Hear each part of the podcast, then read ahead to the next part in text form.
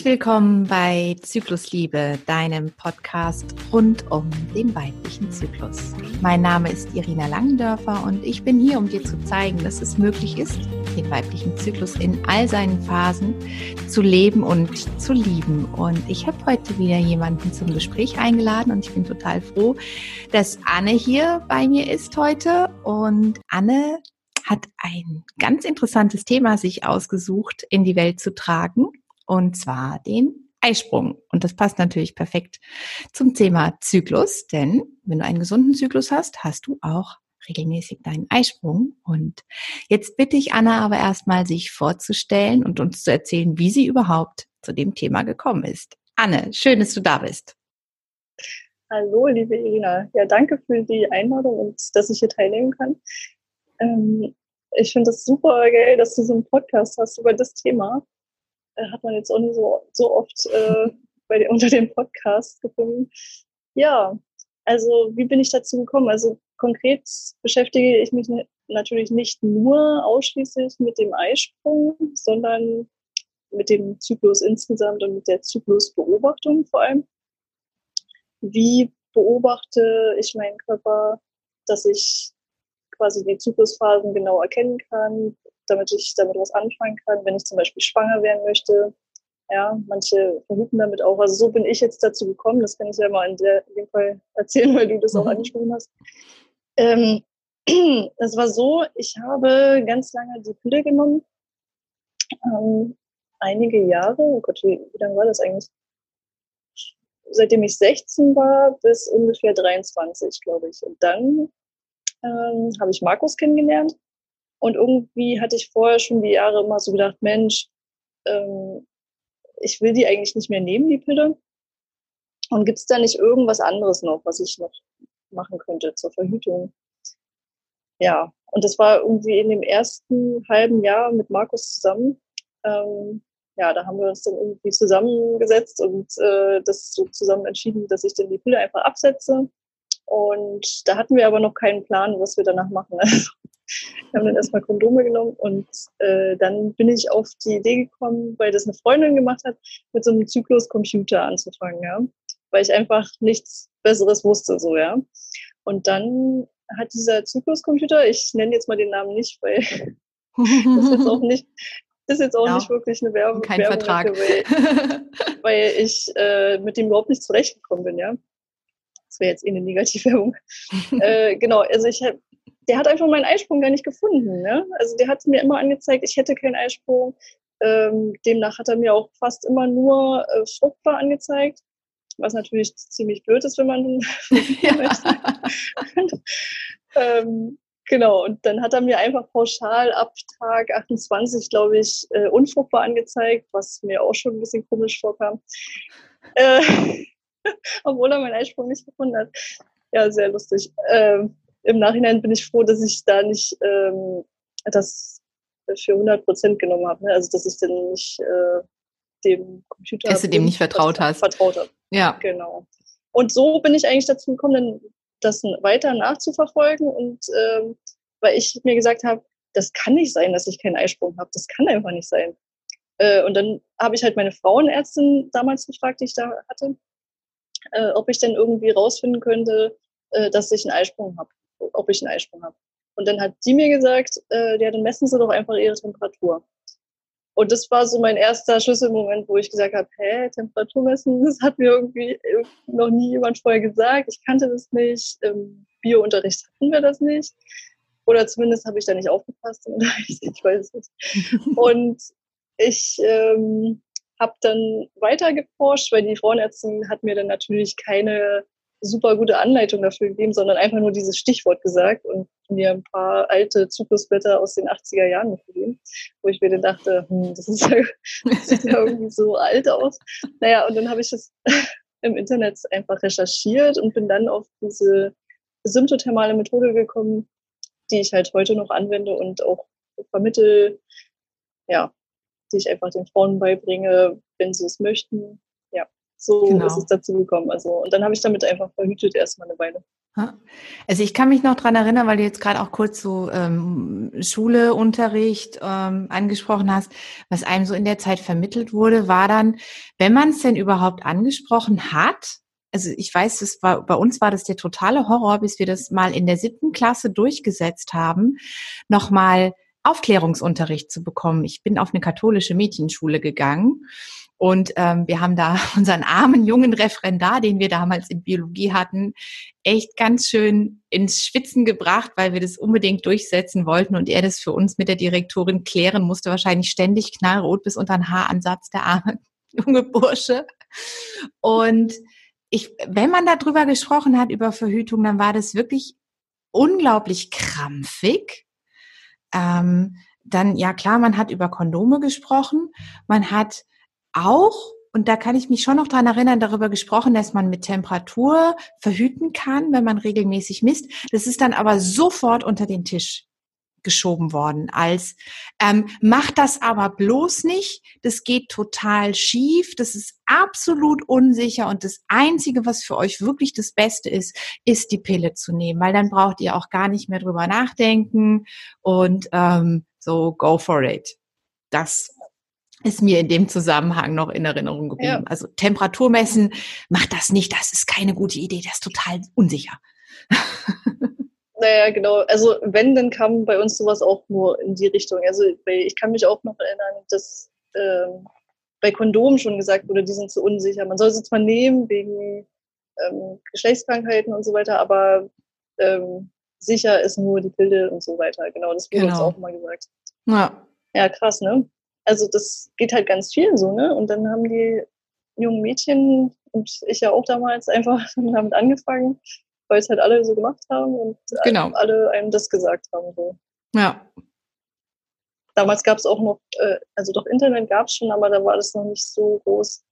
Also als ich 16 war, war gerade 2001 oder so.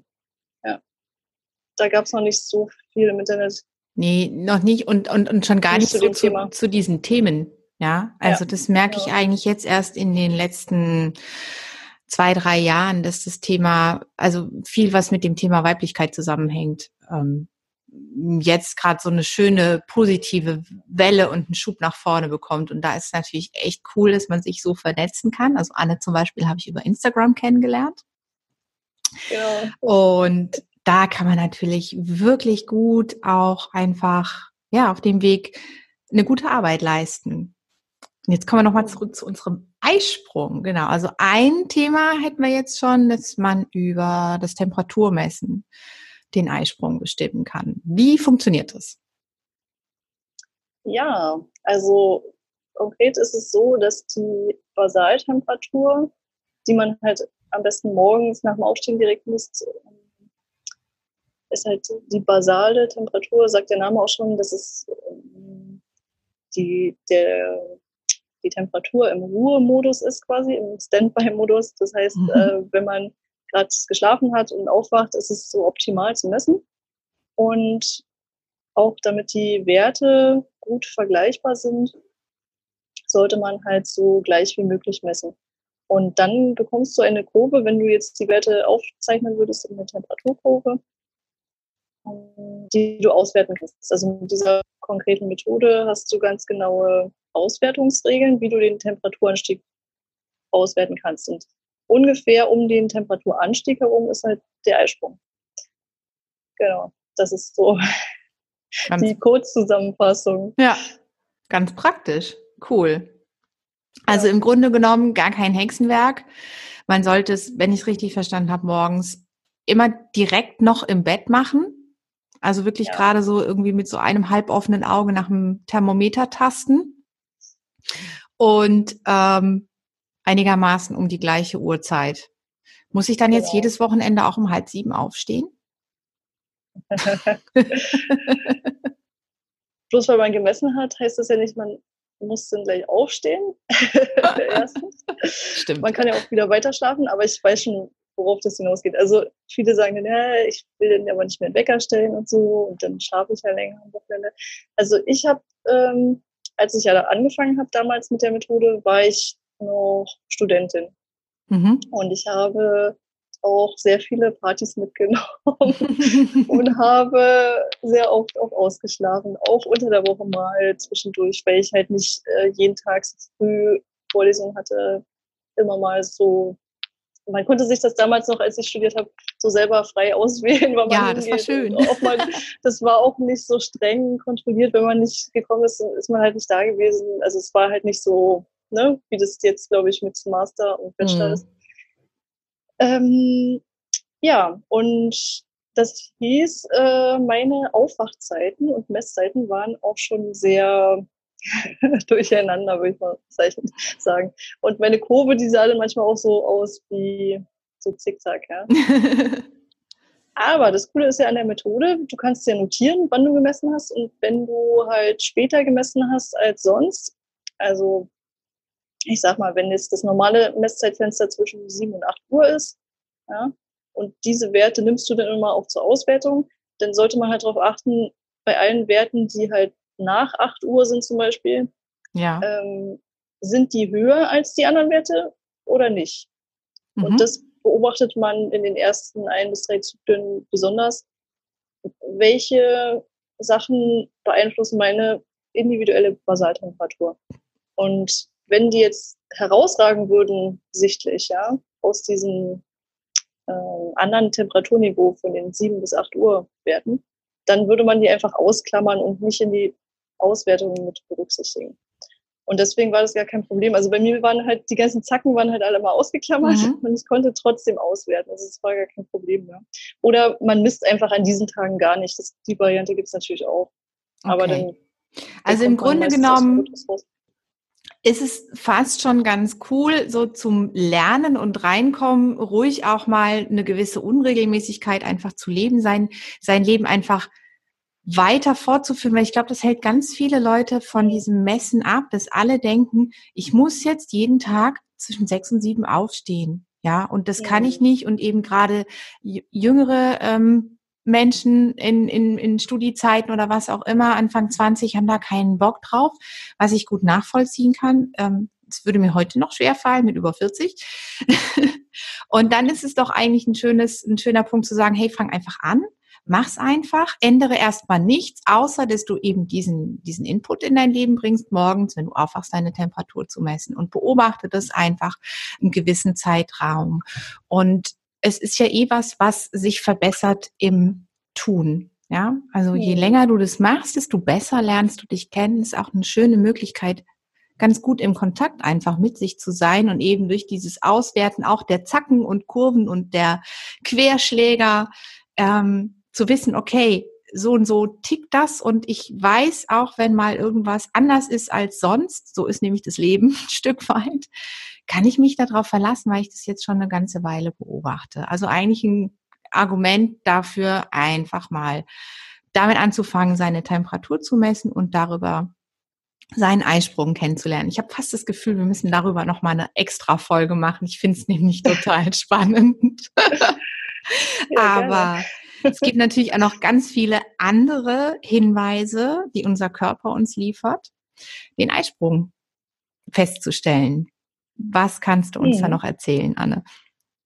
Genau. Also, na klar, du hast noch mehr Körperzeichen zur Auswahl, die du mit in die Auswertung nehmen kannst.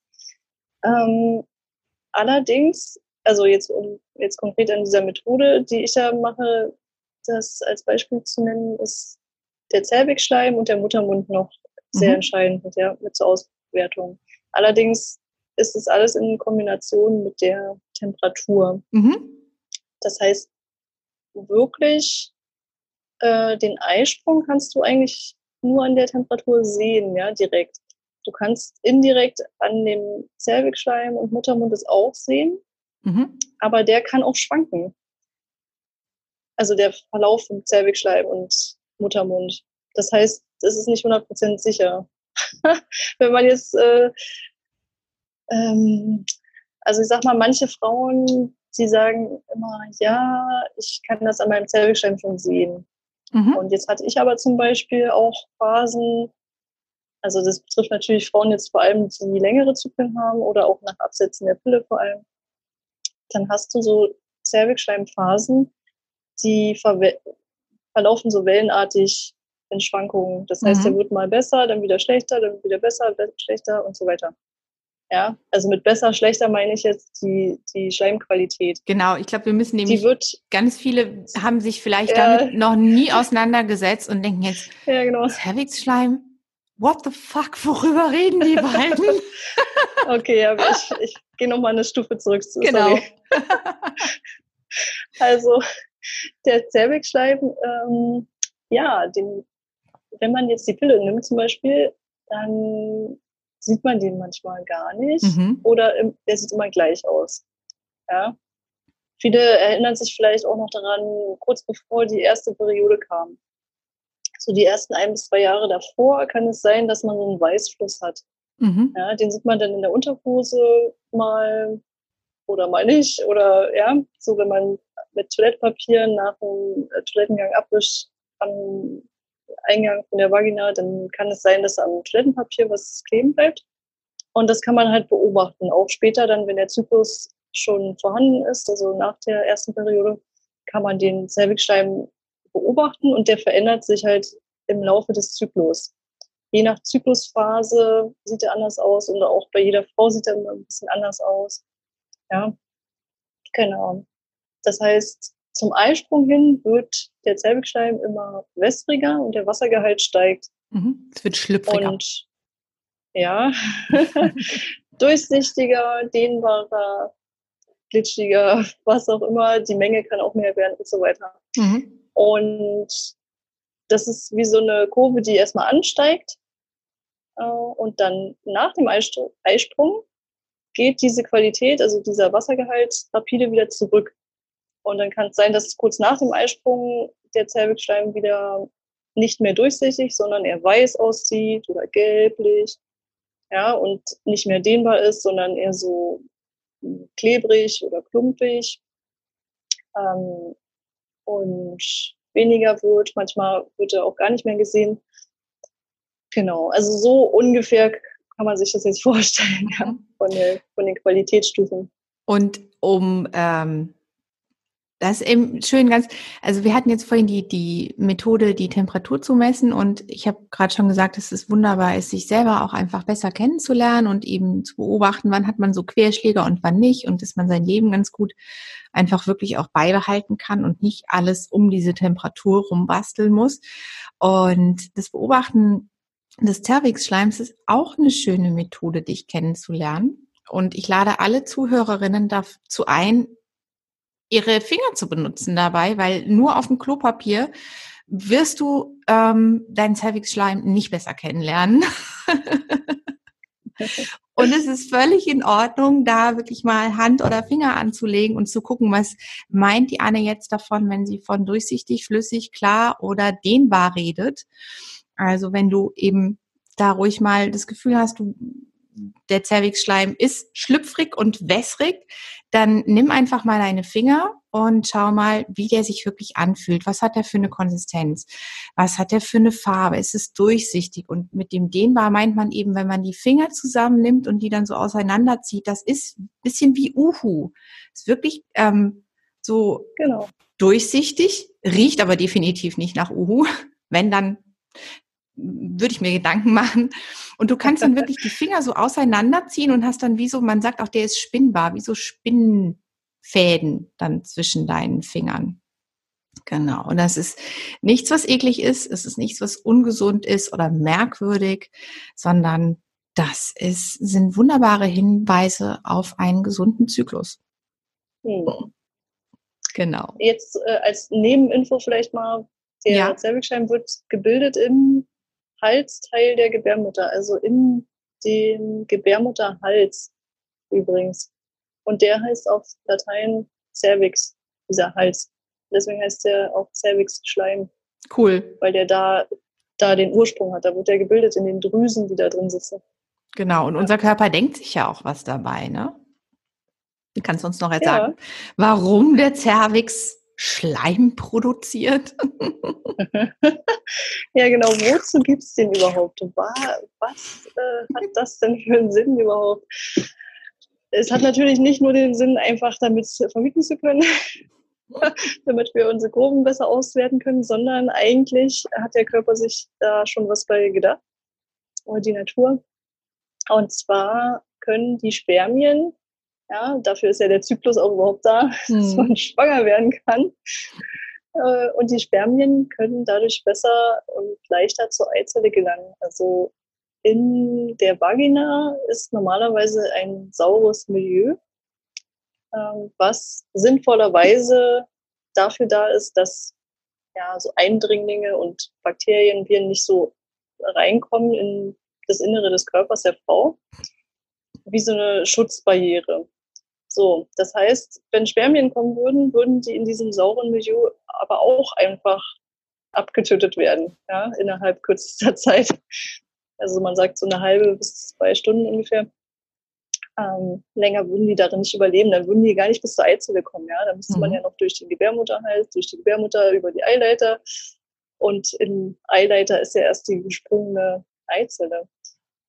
Ja, und deswegen gibt es den Zervixschleim. Der macht nämlich aus diesem sauren Milieu wieder ein ja, basisches, wo die Spermien sich sehr wohl drin fühlen, äh, wo sie auch Energie rausziehen können, wo sie ja, das wie als Transportmittel verwenden können. Ja. Ähm, ja, man kann sich das vorstellen wie Autobahnen ja, oder Straßen schlechte Waldwege und Autobahnen. Also wenn jetzt der Zervixschleim ähm, sehr klebrig ist, dann ist er eher wie so eine, wie so ein Trampelfahrt, wo die Spermien sehr schwer durchkommen oder sehr langsam. Und wenn er aber so dehnbar und glasig ist, dann ist es wie eine Schnellstraße oder eine Autobahn, wo die einmal so durchrasen können und dann kommen die ganz schnell in Gutes den Gebärmutterhals auch. Super. Ja, das kann man genau. sich gut vorstellen. Ja. ja. Also hat sich der Natur definitiv was dabei gedacht. Und wir alle haben bestimmt schon mal die Erfahrung gemacht, dass dann durchaus auch so Richtung Eisprung die Libido steigt. Und das Ganze macht natürlich auch mehr Spaß, wenn es halt eben gut flutscht, kann man auch so sagen. Ja, ja, auf jeden Fall natürlich. Das ist natürlich äh, auch ein großer Vorteil. Dann natürliches äh, Gleitsmittel und ja, genau. Und das ist natürlich dann auch ein Schutz, also dass es beim Sex nicht zu Verletzungen kommt. Das ist dann, wenn es glitschiger ist, genau. Super. Jetzt haben wir also schon zwei richtig gute Hinweise. Einmal die Temperatur und den Cervixschleim, von dem du aber gesagt hast, dass es eben auch durchaus sein kann. Also das ist kein, sagen wir mal so, die Temperatur, der Temperaturanstieg ist wie so ein Hartmarker, ein festes Merkmal und ein weiches Merkmal wäre die Veränderung und die Beobachtung des Cervixschleims. Das ein mhm. Hinweis ist aber kein, kein sicheres Zeichen für einen Eisprung. Habe ich das richtig verstanden? Äh, in Kombination mit der Temperatur auch schon sehr starker Aber für Hinweis. sich allein gestellt jetzt? Aber nur allein nicht, weil, weil der halt, wie gesagt, diese Schwankungen haben kann. Und mhm. beim Cervixschleim ähm, kann man halt nicht so gut dann ausklammern, sage ich mal. Also bei der Temperatur, wenn die schwankt, dann kann man leichter solche Störfaktoren oder diese, diese Zacken ne, mhm. ausfindig machen. Aber wenn der, der Cervixschleim jetzt schwankt und auf einmal es Plus hat, also diese beste Schleimqualität, dann ist es schwierig, das herauszufinden. Also manche Frauen verwechseln das zum Beispiel aber auch mit dem Sperma. Mhm. Ja. Solche Sachen kann man schon dann äh, berücksichtigen, aber es kann einfach auch wirklich hormonell schwanken. Und das kann ja. man halt nicht wissen. Okay. Das ist das Schwierige. Und die Temperatur, also ich kann es dir mal so erklären, die, der Zervixschleim ist halt abhängig von dem Östrogen. Mhm. Ja, und wenn der Östrogenwert schwankt, dann wird halt, wenn es sehr viel Östrogen ist, wird der Zervixschleim dehnbarer, glasiger und so weiter. Wenn das Östrogen wieder fällt, wird es halt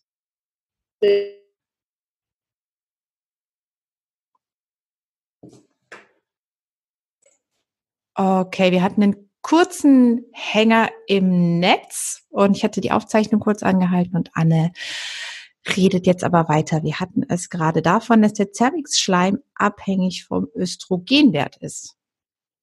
Genau. Also ihr könnt euch das so vorstellen, dass quasi, wenn du sehr viel Östrogene gerade produzierst in deinem Körper, dann ist auch der Zervixschleim von der Qualität her besser und dehnbarer, glasiger. Die Autobahnen entstehen quasi. Und wenn der Östrogenwert fällt, dann werden die Straßen immer kleiner und holpriger. es kommt zu eher, eher nicht dehnbaren, weißlichen, kleberigen äh, Zervixschleim. So, und das heißt, ähm, das kann also schwanken.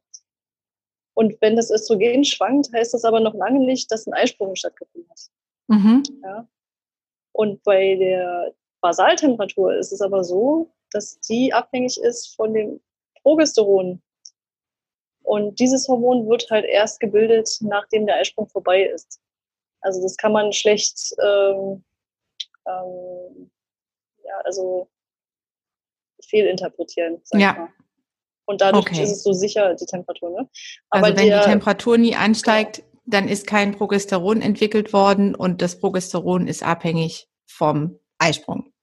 Genau, da kann man sich ja. halt sehr sicher sein. Ja? Super. Und die Kombination ist halt deswegen so hilfreich, dass man nicht diese Temperaturschwankungen aufgrund von falscher Messweise oder so oder zu spät gemessen ne, ähm, verwechselt. Dafür ist halt der Schleim zum Beispiel gut dass man eine doppelte Absicherung mhm. einfach hat. Genau. Das ist natürlich bei der Verhütung sehr sinnvoll.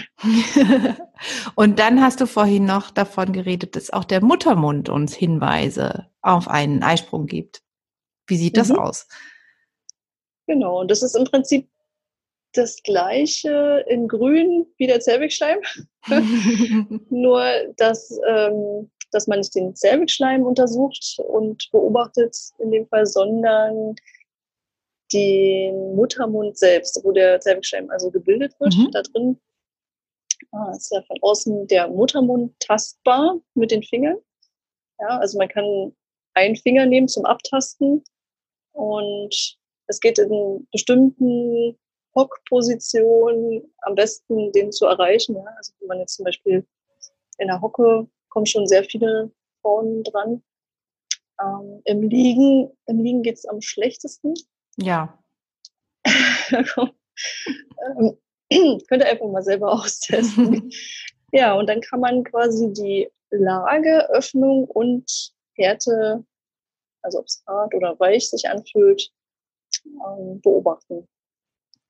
Lage ist damit gemeint, ob der weiter nach innen reicht oder in Richtung des also Vagina-Eingangs also weiter zu dir, mhm. Finger. Mhm. Das kann halt unterschiedlich sein und er kann eher offen sein, halb offen oder geschlossen.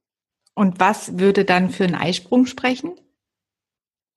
Zum Eisprung hin ist der Muttermund eher sehr offen, weich und hochstehend, dass mhm. man ihn relativ schwer, schwer erreichen kann. Ja. Also das heißt auch wieder, dass es natürlich sinnvoll ist, wenn du ähm, deinen Muttermund kennenlernen möchtest als Zuhörerin jetzt. Anne kennt ihn. Sage ich jetzt einfach mal ganz recht. Ähm, dass du das nicht nur dann machst, wenn du meinst, es könnte sein, dass du jetzt eventuell deinen Eisprung hast, weil dann fehlt, fehlt dir die Vergleichsmöglichkeit, sondern dass du dir wirklich mal ein oder zwei Zyklen Zeit nimmst, in deinen vier unterschiedlichen Zyklusphasen dir da die Möglichkeit zu geben, dich so kennenzulernen und den Muttermund zu tasten und halt eben auch so eine Vergleichsmöglichkeit zu haben. Denn während der ja. Periode ist es so, dass der Muttermund zum Beispiel dann einfach weiter nach unten kommt und dann hast du eben einen guten Vergleich auch. Einmal hast du dann die tiefste Position in deinem Zyklus des Muttermundes und einmal die am höchsten stehende. Hm, genau. Also mhm. ich kann aber auch empfehlen, ähm, ihr könnt auch während der Eisprungzeit anfangen, was auch ja, relativ also wann sinnvoll ist. damit anfängt, genau. Das ist ja auf jeden also Fall. Also weil, also wenn man jetzt genau weiß, wann der Eisprung ungefähr ist, äh, macht es echt viel Sinn, auch während der Eisprungzeit mal zu tasten. Einmal am Tag reicht, ja, man muss das nicht mehrmals machen. Am besten immer morgens oder immer abends zum Beispiel. Und dann ähm, weiß man ja, zur Eisprungzeit ist der ungefähr weich und offen und dann weiß mhm. man, ah, so fühlt sich das an. Und dann gerade die Tage nach dem Eisprung sind dann nämlich spannend. Ja. Weil dann hat man diesen abrupten ähm, ähm, Umschwung, ja, der dann kommt, dass es auf einmal hart und geschlossen ist. Ja. Und das kann man zu. sehr, sehr gut. Das kann man sehr, sehr gut äh, ertasten. Das ist für den Anfang und den Einstieg echt äh, sinnvoll. Super. Guter Tipp. Genau, es ist, ich hatte gerade so spontanes Bild, dass dann eben die Tür zugeht. Ja, genau, das ist auch. so, fertig, jetzt geht nichts mehr. Richtig. Und das Schöne ist halt eben, dass man wirklich, wenn man diese ähm, soft und harten Marker äh, kombiniert, um den Einsprung eben zu bestimmen oder besser bestimmen zu können, du kannst es sowohl als auch verwenden. Also du kannst es sowohl verwenden, um zu verhüten auf einem natürlichen Weg und das wirklich auch sehr zuverlässig, entgegen dem, was wir als Teenies in der Schule erzählt bekommen haben. Und du kannst es aber auch verwenden, um eben die Wahrscheinlichkeit einer Schwangerschaft zu erhöhen. Mhm. Genau. Also. und das ist auch ähm, das, wo du vielen Frauen hilfst. Erzähl genau. doch noch mal kurz von deiner Arbeit in dem Zusammenhang, bitte, dass wir wissen, genau. was du genau, was, was man jetzt davon hat, wenn man Kontakt mit dir aufnimmt. das stimmt. Also Verhütung hatte ich äh, auch früher gemacht, also Beratung für Verhütung. Aktuell mache ich das gerade nicht. Kann sein, dass ich das noch wieder machen werde in mhm. Zukunft, mhm. aber jetzt. Ähm, aber aktuell mache ich halt wirklich nur Kinderwunschberatung. Mhm. Ja, auch auf Instagram heißt ich ja Eisprungpunkt bestimmen oder auch auf YouTube ähm, geht es eigentlich nur ums Schwangerwerden mit der Zyklusbeobachtung. Und da helfe ich den Frauen damit, dass sie selber eine Anleitung bekommen, das selber zu machen. Ja? Also das ist so mein Hauptanliegen, eigentlich die Frauen dazu befähigen, selbstständig damit umzugehen und diese Körperkompetenz zu erlangen im Prinzip, dass sie genau wissen, wie sie sich beobachten, wie sie das auswerten und ja, auch im Prinzip Zyklusdiagnostik selber ein bisschen betreiben können, gerade wenn es halt länger nicht geklappt hat mit dem Schwangerwerden. Dann können sie halt anhand der Zyklusbeobachtung genau sehen, was eventuell dazu geführt hat, dass sie nicht schwanger geworden sind oder sie können halt Sachen ausschließen und so weiter.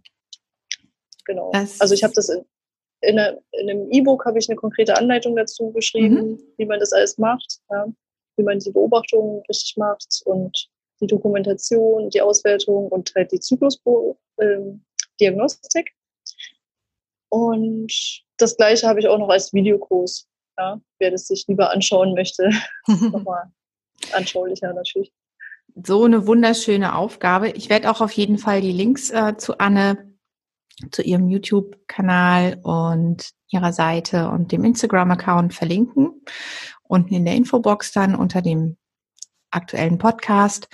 Es ist eine wunderschöne Aufgabe und was ich so großartig finde, ist wirklich so dieses, dass man jemanden, und das ist mir in meiner Arbeit ja auch immer so wichtig, den Frauen zeigt, dass sie, dass sie da durchaus auch Selbstermächtigung erreichen können. Also es ist nicht so, dass du irgendwie deinen Hormonen und den äußeren Umständen ausgeliefert bist und dann da sitzt und irgendwie resignierst und sagst, ja, es ist halt so und ich kann nichts machen und mein Zyklus ist kacke und ich kann nicht schwanger werden oder so, sondern halt wirklich, ähm, das ist ein, so ein schönes Werkzeug, jemandem an die Hand zu geben, zu sagen, du kannst so viel aus dir herausmachen und es ist nicht notwendig, dass du untätig herumsitzt und nur das machen kannst, was die Ärzte dir sagen. Mhm. Und insofern ist es eine wunderschöne Aufgabe, der du dich hier widmest. Und wie gesagt, wenn euch das interessiert und wenn ihr mit Anne zusammenarbeiten wollt, machst du auch eins zu eins Begleitung oder ist es mehr der Kurs und das E-Book? Äh, auf Anfrage mache ich das auch, ja. Mhm. Okay, weil das kann ja auch individuell einfach total schön sein, dann auch eben ja. drüber zu sprechen und sich eins zu eins dann mit jemandem austauschen, der Bescheid weiß. ja, auf jeden Fall. Ich wollte noch sagen, in dem Videokurs ist halt auch so eine eins zu eins Betreuung per E-Mail mit drin. Ja? Okay. Also das ist so ein E-Mail-Coaching, die können mir dann die Zyklen zuschicken, wenn sie die aufgezeichnet haben und dann können wir darüber schriftlich zumindest uns austauschen. Ah, cool, super. Weil das Wer das jetzt noch telefonisch haben möchte, das äh, wäre dann extra. Mhm. Ja. Aber, ja. Aber es ist schon mal gut zu wissen, dass es bei dem Kurs dabei ist, weil es kann natürlich sein, dass ja. man dann da mit seinen Kurven steht und denkt, ah ja. Ja, genau. Insofern cool und super wichtig und total schön, jemanden zu haben, an den man sich wenden kann. Und wir haben jetzt also von Anne erfahren, schon mal drei sehr wichtige Merkmale für einen Eisprung. Wir haben die Temperaturmethode kennengelernt und den Cervixschleim, wie man den beobachten kann, wann er Anzeichen hat, die für einen Eisprung sprechen und die Beobachtung des Muttermundes. Also schon mal drei Top-Anzeichen für einen Eisprung. Und wenn ihr da noch tiefer einsteigen wollt, schaut euch einfach Annes YouTube-Videos an. Die sind super, die sind total informativ, machen Spaß zu schauen. Und wenn das Thema Kinderwunsch bei dir gerade ansteht, dann weißt du, wo du dich vertrauensvoll hinwenden kannst und jemanden hast, der dir hilft, wirklich selbst auch mit deinem Körper ins Reine zu kommen in dem Fall. Also, Anne, fällt dir noch was ein, was dir unter den Nägeln brennt, woran ich jetzt nicht gedacht habe? Ähm, ja, ich könnte jetzt vieles noch erzählen, aber ich will, ich will, jetzt nicht den Rahmen sprengen hier. Vielleicht noch eine kurze Sache, ähm, weil du das kurz angesprochen hattest, noch mit dem, ähm, dass man nicht den Ärzten so unterworfen ist, ja. Mhm. Hast du ja kurz so äh, erwähnt. Das ähm, erlebe ich halt jetzt häufiger auch, dass die Ärzte oder Ärztinnen den Frauen bescheinigen, sie seien unfruchtbar. Oder es wurden halt Hormonbluttests gemacht. Ähm, oder wurde festgestellt, es gab keinen Eisprung in dem Zyklus zum Beispiel, ja. Mhm. Und wir hatten jetzt schon etliche Gegenbeispiele, wo die Frauen dann aber die Temperatur aufgezeichnet hatten und den Zervixschleim und dann man genau sehen konnte, dass da trotzdem ein Eisprung war. Und die haben einfach nur an den falschen Tagen diesen Bluttest gemacht. Mhm. Ja, deswegen würde ich jetzt nochmal an der Stelle darauf hinweisen, ähm, ich will jetzt nicht den Ärzten irgendwelche Schuld zuweisen, ja, nicht falsch verstehen. Aber man kann da echt gut zusammenarbeiten mit den Ärzten eigentlich, wenn man denen sagt, ja, gucken Sie doch mal, ich habe ja hier meinen Zyklus aufgezeichnet, ich weiß, in welcher Phase ich bin. Und also der Arzt oder die Ärzte brauchen ja nur sagen, welche Zyklusphase sie jetzt testen möchten. Und dann kann man es gut absprechen, ja. Wenn man dann eine Arztpraxis ja. hat, die dafür offen ist. Ja, sollte. Das nämlich auch. Ja. Also, ja, also das steht ja das Wohl der Patientin ja. oder der, äh, ja, man ist ja nicht unbedingt Patientin, aber in dem Fall sollte das Wohl eben das, ja. der Kundin, sage ich jetzt mal, im, Vorder im Vordergrund stehen. Und es ist ein super wichtiger Hinweis, denn ich glaube wirklich, da, da steckt auch keine böse Absicht dahinter, denn ich meine, auch der Frauenarzt, die Frauenärztin ist total happy mit ihren Patientinnen, wenn die dann wirklich glücklich schwanger sind und das erste Mal mit dem Baby in der Praxis aufschlagen. Da freuen die sich auch. Aber es ist wirklich so, dass viele eben nicht dran denken und auch gar nicht auf dem Schirm haben, dass das eben von Frauenseite so unglaublich sinnvoll ist, sich in dem Fall zu beobachten und einfach auch Bescheid zu wissen, wann man in welcher Phase ist, um dann eben solche Bluttests dann auch wirklich ein gutes Ergebnis bringen zu lassen. Und ich hatte ja vor ein paar Wochen schon mal ein Gespräch mit der Kinderwunschcoachin Nicole Regli. Und die hatte da auch so schön gesagt, diese Aussage, du kannst keine Kinder kriegen, da darf man immer noch das Wörtchen oder die zwei Wörter im Moment im Moment bis jetzt konnte ich noch, habe ich noch, bin ich noch nicht schwanger geworden. Aber das ist nicht unbedingt der Endzustand. Ja. ja. Und ich glaube, einfach äh, einen Weg zu haben, mit sich in Verbindung zu sein und eben diese Selbstermächtigung auch spüren zu können und zu sagen, okay, ich kann auch wirklich selber was machen und mich mit mir auseinandersetzen und einfach auch das Positive an meinem Körper zu sehen, ist unglaublich hilfreich. Mhm. Genau. So schön. Ja. Wunderbar. Ja, kann man auf jeden Fall noch auf die Zusammenarbeit setzen zwischen den Frauen und den Arztpraxen. Ja. Auf jeden Fall. Ich glaube, das ist, ich reite ja immer so gerne auf dem Spruch rum, dass wir uns selber positionieren. Und ähm, es war jetzt wirklich nicht nur Jahrhunderte, sondern Jahrtausende so, dass man irgendwie Frauen so ein bisschen untergeordnet mitgelaufen sind. Und es wird einfach Zeit, dass wir halt eben sagen, nee, Moment mal, ähm, so und so sieht's aus. Und wie gesagt, also das Wohl der Patientin, der Klientin darf im Vordergrund stehen. Und wenn da jemand kommt und sagt, ich kenne aber meinen Zyklus und wir machen den Bluttest bitte dann, dann öffnet das da ja auch wieder Türen, weil wie gesagt, die freuen sich auch die Günst, wenn ihre Patientinnen schwanger werden, wenn die einen starken Kinderwunsch haben oder überhaupt einen Kinderwunsch haben. Und in dem Moment, wo mehr Frauen darüber sprechen und sagen ganz offen, hey, ich habe mich beobachtet, das und das und das und tralala und schubidu, weil es gehört doch zu unserem Körper und zu unserer Natur. Und wir dann hinterher vorgehalten lassen sich, dann habe ich mal meinen Cervixschleim beobachtet. Ja, äh, da sind die auch froh. Und dann öffnet es natürlich auch in den Arztpraxen wieder sprichwörtliche Türen zu sagen, okay, cool, ich kann ja auch mal, jetzt hat eine Patientin sich da schon so gut kennengelernt, ähm, dass mehreren Frauen auch mal rantragen, dass es auch ein Weg ist, sich besser kennenzulernen und dann eben auch die Wahrscheinlichkeit einer Schwangerschaft zu erhöhen. Nicht nur auf Arztseite, sondern auch auf Frauenseite. Und deswegen finde ich das so cool, darüber zu sprechen und enorm wichtig, sich selbst eben auch ein Stück weit die Tür aufzumachen und sich selbst zu positionieren und zu sagen, so und so sieht's aus. Hm. Ja, super.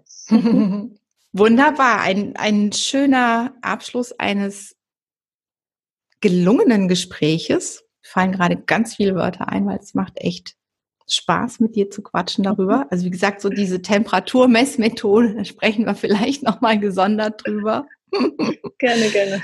Und wenn ihr Fragen habt, wendet euch an Anne. Ich verlinke euch ihre Daten und wenn dir der Podcast gefallen hat jetzt beim Zuhören, wenn er euch gefallen hat, freue ich mich riesig über eine gute Bewertung auf iTunes und ja, teilt den Podcast, denn meine Mission ist es wirklich, wie ich gerade gesagt habe, wir positionieren uns selber, wir müssen mehr darüber reden und ähm, ich möchte so vielen Frauen wie möglich einen positiven Zugang zu ihrem Zyklus verschaffen und ihnen zeigen, dass es eine Kraftquelle und ein Ratgeber sein kann. Vielen, vielen, vielen Dank fürs Zuhören. Bis bald. Tschüss. Tschüss.